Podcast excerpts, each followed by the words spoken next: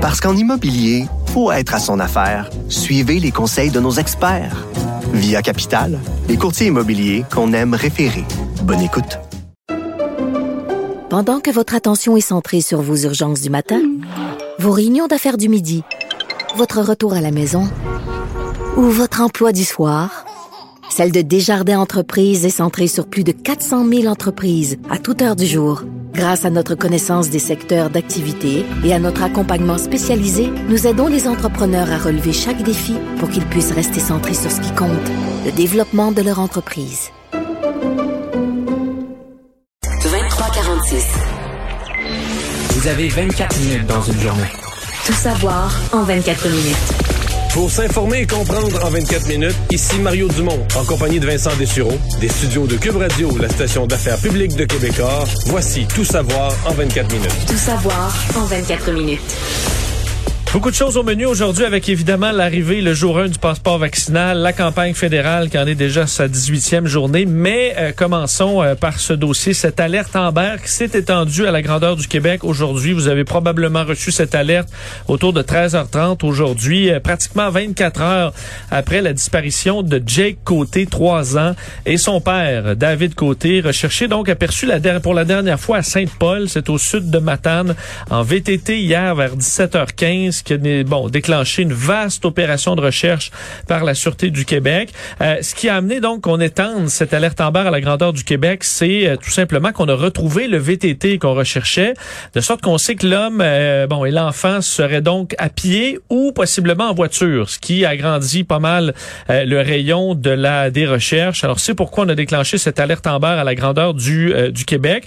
On ajoute également que l'homme pourrait être armé, alors on doit être prudent. C'est un suspect qu'on juge euh, dangereux du côté des policiers et euh, on demande au public dans le secteur, c'est pas un secteur le plus populeux, là, mais de ne pas s'aventurer dans la forêt pour participer aux recherches non plus. Mais c'est un secteur euh, forestier essentiellement. Tu es dans le Bas-Saint-Laurent, mais pas sur le bord du fleuve, comme on dit, dans les terres. donc, tu es Appalaches, secteur plutôt montagneux. C'est pour ça quand il part, moi hier, quand j'ai entendu ça, il part en VTT, il part en quatre roues. Écoute, c'est juste des chemins forestiers, des chemins de chalet, des chemins de bois qui sont soit utilisés par des chasseurs-pêcheurs, soit par des gens qui, qui récoltent de la, de la forêt, là, des bûcherons, ce soit des gens qui ont un chalet ou des, mais des chalets ou des camps de chasse. Là. Mais tu sais, on s'entend que des chemins forestiers, un, euh, tout, tout ce à quoi tu es habitué. D'habitude, souvent, ils travaillent avec quoi? Des caméras de surveillance. Mais là, tu comprends, il y en a pas. Là. Au, à la jonction de deux chemins forestiers, le chemin du Castor puis le, chemin 02 euh, de la compagnie Intel, il y en a pas. Puis après ça, euh, t'as pas, pas, de signal cellulaire. Probablement pas de signal cellulaire dans la plupart des endroits, exactement. Euh, donc, euh, t'as peu de peu d'indications, peu, très très peu de témoins. En fait, la, seule chose, c'est que si jamais t'as quelqu'un qui les croise, il a pas croisé grand monde d'autres. Exactement. il va les avoir remarqués, mais t'as peu de probabilité de croiser des témoins. Donc, tu dans un secteur de recherche là euh, difficile. Oui, c'est recherche compliquée, mais là, surtout du Québec qui déploie énormément de moyens pour tenter et, euh, de les retrouver. doit s'inquiéter. Les gens de la sûreté, ben, les familles doivent s'inquiéter énormément pour euh, pour l'enfant de 3 ans. Oui, on parle d'un, pour dans le cas de David Côté, là, l'homme euh, connu des policiers pour des dossiers justement de voies de fait, un long dossier connu, bon, des, des, des, forces locales. Alors, bon, on espère que ça se, termine bien et on demande aux gens de garder l'œil ouvert. Parlons du passeport vaccinal. Le jour 1, c'est ben, c'est aujourd'hui maintenant qu'à la grandeur du Québec, pour participer à des activités jugées non essentielles, on devra présenter son code QR prouvant qu'on a reçu nos deux doses de vaccin. On sait que pour les deux prochaines semaines, ce sera une phase de rodage. Alors, on sera plus permissif. On permettra à la fois aux clients et euh, aux commerçants de s'adapter. Et ce matin, c'était mieux comme ça. Euh, oui, effectivement. pour le début. pour euh, d'un côté comme de l'autre, parce qu'on voyait dans les vox pop des gens qui avaient de la difficulté à retrouver l'application, retrouver leur code QR, l'afficher, d'autres qui le bon, qui n'étaient pas au courant que ça commençait aujourd'hui. Euh, certains qui, des commerçants aussi qui arrivaient, semble-t-il, dans des restaurants, même à Montréal, des employés qui disaient, nous, on sait même pas comment scanner ça. Euh, nos patrons nous ont pas donné le pas télécharger euh, la vérif, euh, Vaxicode vérif. Exact. Il y a quand même une application simple à utiliser, mais c'est sûr que personne, aucun employeur fait, fait le, travail, ben ce sera peut-être plus difficile. Alors, ça prendra un certain temps, mais en général, les commentaires étaient bons. On dit que ça prenait que quelques secondes lorsque tu sais où ce que tu fais un peu euh, c'est assez rapide. Les agences de sécurité qui ont beaucoup d'appels euh, pour euh, de l'aide, des employeurs qui disent, ben, je vais Ouais. mettre un agent de sécurité qui va s'assurer de faire le, le, le, le travail. Ouais. Et moi, j'ai deux, trois réflexions. J'en ai, j'en ai une pour spécifiquement les activités sportives des jeunes pour ceux qui ont besoin de la signature des parents, donc euh, 14 ans et moins. J'ai quelques histoires tragiques quasiment là, de jeunes qui sont coincés. Ça semble être particulier. Ben, quand les parents vivent ensemble, je pense qu'ils sont souvent, ils restent un peu plus. Ça veut pas dire qu'ils s'entendent surtout, mais les violons sont un peu plus accordés, mais des parents séparés. Puis là, ben, un des deux parents, euh, ben, il est bien content que le jeune fasse son soccer ou son sport ou son basket, puis lui est vacciné, puis il veut que son jeune soit vacciné pour continuer à faire son sport. Puis l'autre parent est anti-vax à côté, là. A tout lu, tout vu, euh, endoctriné la maison, pas question. Et là, euh, t'imagines vite le genre de tension, là. Parce que là, le jeune se fait menacer, il rentrera plus dans la maison s'il est vacciné, euh, il n'est pas question, on va t'interdire. activités. Puis là, abandonner, ben, annuler ses activités, abandonner son sport, Vincent, là, abandonner son sport, renoncer, t'es dans une équipe, des coéquipiers, c'est Ben, J'en ai vu sur les réseaux sociaux écrire bon ben mon fils a annulé son soccer, j'ai annulé son soccer, j'ai annulé ci, j'ai annulé ça. Euh, Le je- parent est fier de ça, Ben oui. dire, moi, je, moi, je, moi, je mets mes Moi, je me tiens debout là. Ah oui, on va, on va aller interviewer ton jeune, voir s'il est si content que ça, là. En tout cas. Mais je comprends que la loi, euh, bon, passé 15 ans, il n'y a plus de problème, là, les jeunes décident de se faire vacciner ou pas. D'ailleurs, ça aussi, j'en ai entendu parler qu'il y a des jeunes qui rient de ça, là. Mon père, ma mère est viré sur le top, il a lu toutes sortes d'affaires sur Internet, mais moi, je me fais vacciner, puis... Oui, bon, J'en parle le pas- j'en- vaccination est bon euh, chez parle, les jeunes. j'en parle pas à la maison, puis il faut pas de chicane. ben, mais ceux qui ont besoin de la signature, là, un joyeux bordel entre les parents, les parents puis le jeune, puis, puis le jeune est coincé euh, Hmm. dans tout ça. Alors, on verra euh, au bout de ces deux semaines euh, de tests à quel point ça entrera dans nos vies de la bonne façon. Des inquiétudes, entre autres, dans les gyms aussi, où euh, certains disaient avoir eu des annulations de gens non vaccinés qui disaient, bon, ben, oh, parfait, je vais, je vais retirer mon, euh, ma, euh, mon abonnement annuel, par exemple. Mais ce matin, propriétaire de gym qui m'a dit ça, il évaluait peut-être un petit 5% de clientèle qui perdrait. Ben, petit, c'est, fois, ça peut être ta marge de profit, là, c'est pas petit. Mais qu'il y avait eu des téléphones ce matin de gens qui ne s'entraînaient plus parce qu'ils considéraient que les gyms, c'était pas nécessairement un endroit sécuritaire. Puis bon, les gyms ont pas toujours eu bonne presse. Je pense que dans certains cas, ça a été injuste, mais il y a quelques gyms peut-être qui ont fait avoir mauvaise presse à l'ensemble. Et qui disaient, ben, dorénavant, c'est clair que le gym est un lieu entièrement de gens vaccinés, j'y reviens. Donc peut-être qu'on aura de nouveaux abonnements Ouais. qui vont compenser pour ceux qui viennent plus. On va voir le, les plus et les moins, là, jusqu'où ça balance à la fin du mois, euh, peut-être. D'ailleurs, parlons du passeport vaccinal, mais à l'extérieur du Québec, parce que d'ailleurs, pl- plusieurs personnes anti-mesures disaient, il y a juste au Québec qu'on a un passeport vaccinal. Le finalement est arrivé la Colombie-Britannique, et là, c'est la province la plus populeuse du Canada qui se lance également dans le passeport vaccinal.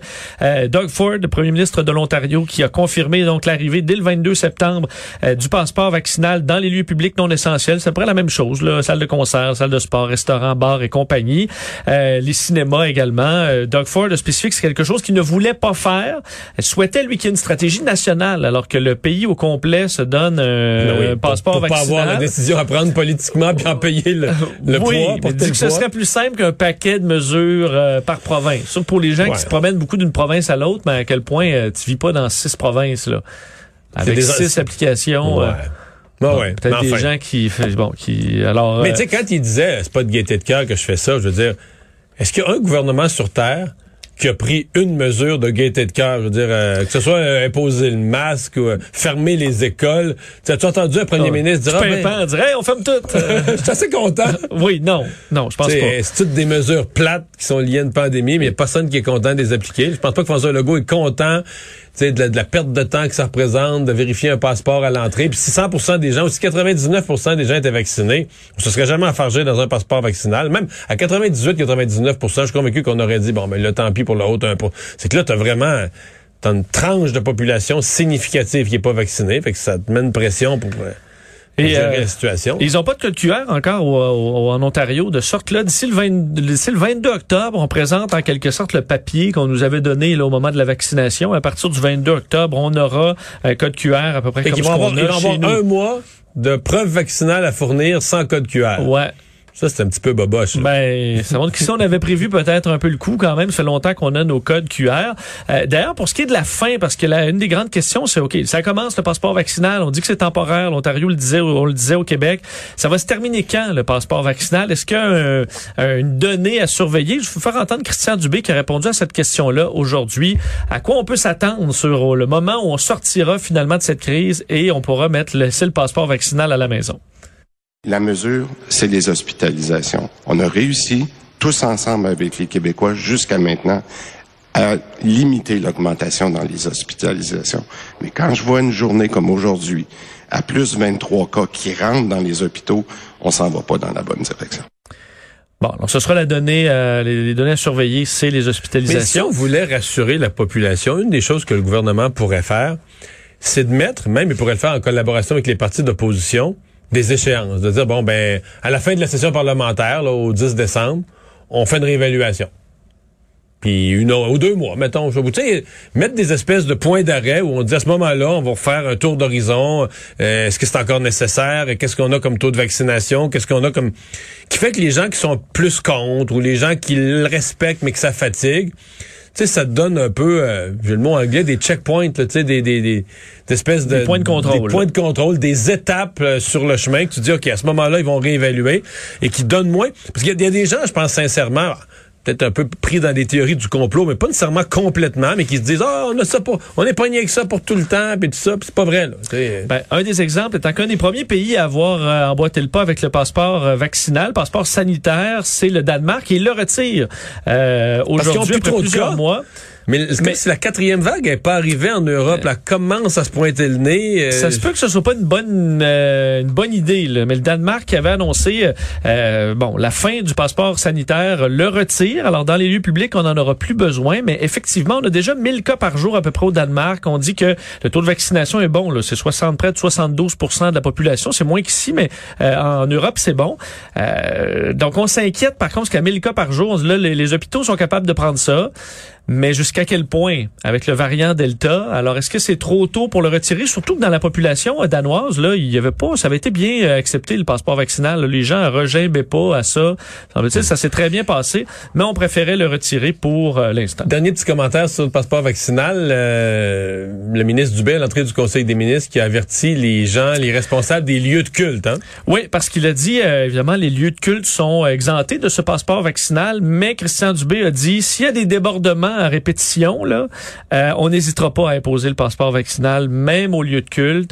Alors faudra euh, faire attention malgré l'absence de euh, de passeport vaccinal, faudra respecter les règles.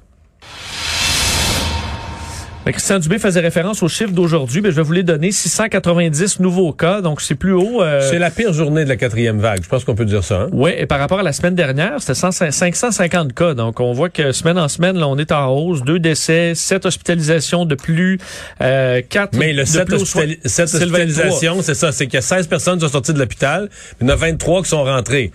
Fait que le 23 qui sont rentrés, c'est ça, ça inquiète. Ouais, parce qu'on est rendu à 138 personnes hospitalisées. Tranquillement, euh, ça monte. 40 personnes aux soins intensifs, donc plus 4 euh, aujourd'hui. Euh, c'est c'est les chiffres donc euh, qui ont été dévoilés plus tôt aujourd'hui. Euh, toujours par rapport à la COVID, rapidement là sur euh, ce que dit François Legault aujourd'hui sur quelques dossiers importants concernant entre autres la vaccination obligatoire.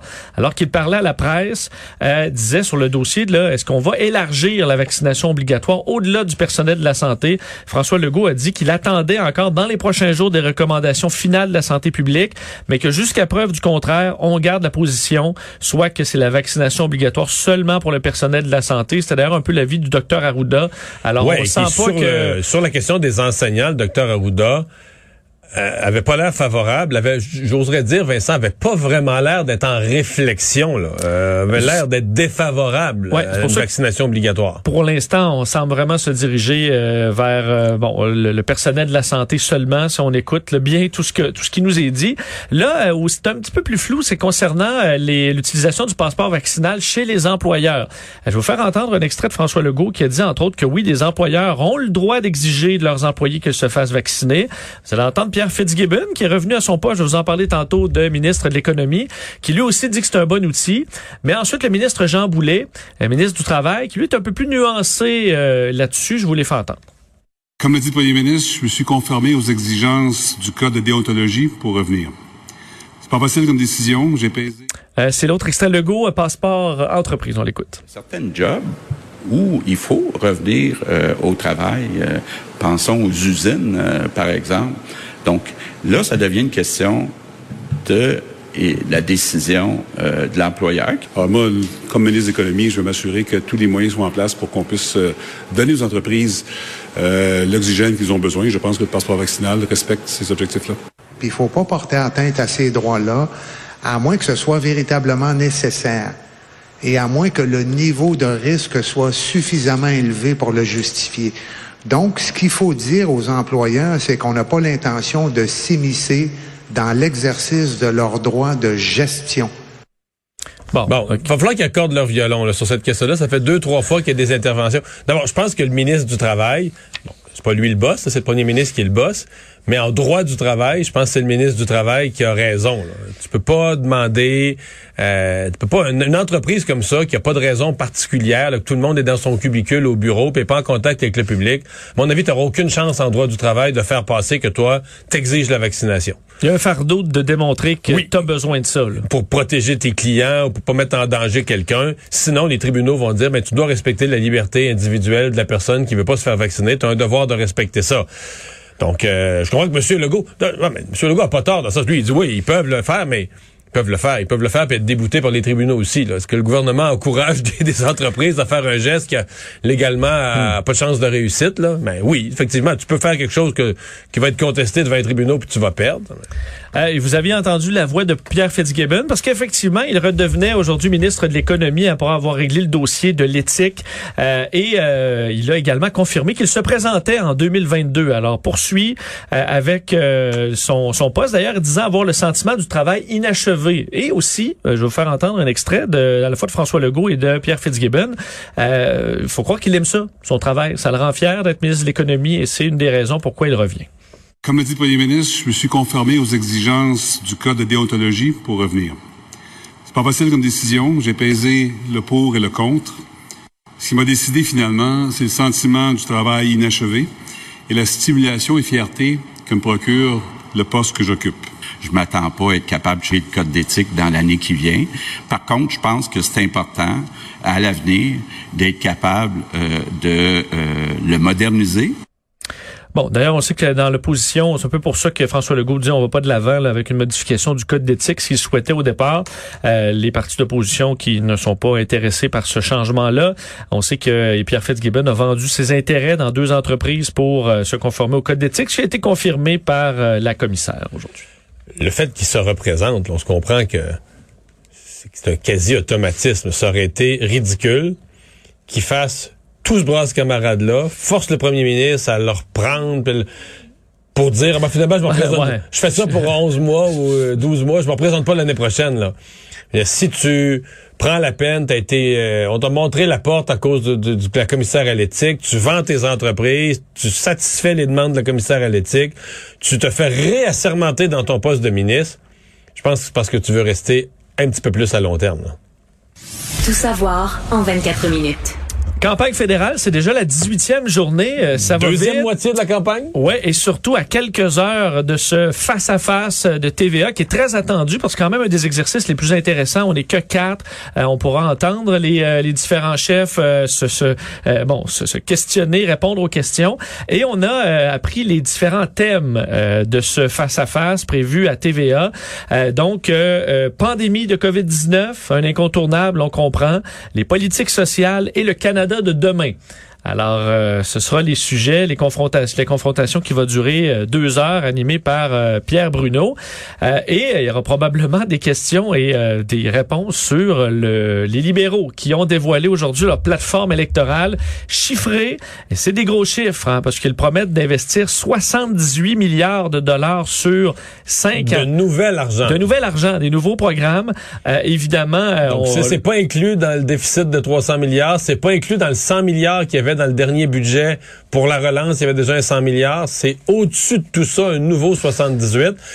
c'est beaucoup de dépenses. On comprend que le retour à l'équilibre budgétaire euh, n'est pas euh, à l'horizon. Non, mais il en parle pas. Euh, ça existe pas. Tout à fait. Mais ce que Justin Trudeau dit, c'est que il fait ça pour qui, Mario? Pour les générations futures. Euh, cet endettement parce qu'il c'est important d'être fiscalement responsable euh, mais de, et de vivre selon nos moyens mais c'est aussi important de faire les bons investissements pour que les générations futures puissent prospérer euh, encore plus. Alors on fait toujours ce calcul entre autres avec le PIB disant que dans les prochaines années la dette par rapport au, au PIB va fondre. Alors c'est pas parce qu'on en ajoute sur Ouais, la dette. Là, là, la dette par rapport au PIB a augmenté d'une façon jamais vue dans l'histoire du Canada, spectaculaire pendant la pandémie. Je dis pas que c'était pas justifié en partie pour la pandémie, mais la pandémie a fait basculer nos finances publiques. Et oui, éventuellement, ça va recommencer à redescendre, mais euh, pas beaucoup au rythme où euh, on se prête- on s'apprête à dépenser. Là. D'ailleurs, je vous fais entendre un extrait de Justin Trudeau sur ces chiffres dévoilés aujourd'hui. On parle de ces chiffres justement parce qu'on les a partagés en détail dans notre plateforme. Et là-dedans, les autres partis sont pas en train de partager leurs chiffres. Nous sommes responsables, nous avons un plan concret et très ambitieux. Et c'est ce que euh, nous savons que les Canadiens veulent choisir pour l'avenir. Justin Trudeau voulait entre autres pointer du doigt Erin O'Toole, les conservateurs qui eux, ont fait des promesses, mais n'ont pas ce, ce cadre-là, euh, cette cadre plateforme, financier un complet, cadre là. financier avec... Ça euh, met une pression sur Aaron O'Toole pour faire l'exercice lui aussi. Ouais, qui a répondu quand même à ça de façon euh, un peu floue. Là. Vous allez comprendre qu'il n'a pas donné plus de chiffres et euh, vous allez entendre également Jack Meeting sur euh, ces chiffres dévoilés par Justin Trudeau. Les Canadiens, les Québécois méritent mieux qu'un un gouvernement avec des promesses recyclées euh, dans le, le plateforme de M. Trudeau. Euh, les Canadiens méritent un plan pour notre avenir, pour les emplois, pour euh, notre euh, euh, économie. Et ça serait mon approche. Avec les promesses des libéraux, on a vu exactement ça dans la dernière campagne électorale. Ils font des, des grandes promesses, mais ils ne livrent pas la marchandise. Bon, d'ailleurs, euh, pour faire le tour des partis, les conservateurs aujourd'hui qui voulaient, qui veulent moderniser les infrastructures, dévoilaient des plans, des, méga projets d'infrastructures à la grandeur du pays, là, incluant euh, euh, des projets à Calgary, à Vancouver. Mais au Québec, le troisième lien, voie de contournement de lac mégantic. On parle aussi d'investissement dans le port de Saguenay, euh, train grande fréquence, le TGF, euh, entre autres entre Québec et Montréal, qui serait une des priorités. Alors, on dit vouloir mettre des pelles dans le sol très vite pour utiliser les mots de Erin O'Toole. De leur côté ben, tentait de ramener encore le débat, cette fois sur la charte de la langue française, euh, demandant aux partis euh, de ne pas entraver la charte de la langue française au Québec. Et les néo-démocrates Jack Meeting étaient sur le dossier des euh, du logement, euh, souhaitant que des terrains fédéraux servent au euh, logement social et qu'on construise des logements à prix modique, entre autres sur euh, le terrain du bassin Peel à Montréal, où on voulait entre autres peut-être faire le, un stade de baseball ou d'autres projets de luxe, mais on lui qu'on les offre à des euh, gens moins bien nantis. Mais tu vois la difficulté du bloc, là, sur la langue. Le bloc, c'est intéressant ce qu'il amène sur l'avenir du français, mais habituellement, le bloc, quand il jetait les gants sur un sujet, ça boxait pendant deux, trois jours parce que les autres partis étaient pas d'accord, puis ça Là, personne personne débat avec le bloc. Les autres partis sont d'accord. Ils ont voté des motions à la Chambre des communes, le français au Québec, les conservateurs, même les libéraux avec l'initiative de, de Mélanie Joly. Le NPD est d'accord. Le seul parti qui est pas d'accord, c'est le Parti vert qui représente à peu près, je pense, sont rendus à 2% au Canada. Fait que, tu sais, Yves-François Blanchet fait quelque chose, mais qui lance une guerre avec le Parti vert. Là. Tu peux te dire que ça boxe pas fort. Là. Euh, rapidement, à revenir sur le dossier de notre collègue Sophie Durocher qui euh, a vécu quelque chose dans les dernières heures. Elle qui était hospitalisée à l'hôpital général juif de Montréal, mais où elle a été incapable d'être traitée par un médecin en français. Euh, ça fait réagir ce tweet de Christian Dubé, le ministre de la Santé, qui disait d'ailleurs que c'était inacceptable, que toute personne doit pouvoir se faire soigner en français au Québec, que c'est un droit fondamental et non négociable. Alors, euh, une histoire qui a fait, euh, qui a fait beaucoup réagir Et, et moi, quelqu'un m'a raconté une histoire identique, mais quelqu'un de moins bilingue, là, euh, qui était incapable de se faire servir en français, mais en grande difficulté de, de communiquer. C'est ça, que là, Sophie, elle, doit pas- elle peut- elle parle anglais. Je pense qu'elle parle euh, 5, C'est 6, ça, plusieurs 5, 6, langues. 7 langues. Oui, Sophie, elle Euh, parle c'est une question de de principe, mais pour certains, c'est pas une question de principe, ils parlent pas anglais. Euh, ça doit être assez intimidant quand euh, tu veux avoir des, euh, une opération, par exemple. Euh, et des images vraiment particulières que vous avez peut-être pu voir sur les réseaux sociaux, dans les bulletins de nouvelles depuis quelques heures, le défilé là, militaire des talibans qui exhibent leurs nouveaux jouets. C'est vraiment gênant pour les États-Unis de dire hey, c'est nos, nos payeurs de taxes là, qui ont des, euh, des, des centaines de véhicules Humvee, là, des Hummers euh, militaires, euh, des véhicules résistants aux bombes, même un hélicoptère de type Black Hawk qui survolait cette Ils sont parade-là devenus les jouets des talibans. qui deviennent les jouets des télé- On sait qu'on dit on a désactivé à peu près tous les appareils le volants, mais des euh, jeeps, euh, des véhicules militaires, des blindés légers, ils en ont pris là des centaines, si c'est pas des milliers, et euh, circulaient dans les rues de Kandahar, un coin bien connu par nos militaires canadiens qui ont combattu pendant très longtemps. Et là, c'est la fête euh, des images gênantes pour l'armée américaine, ça c'est clair. Et voilà. Résumer l'actualité en 24 minutes. euh, mission accomplie, Vincent.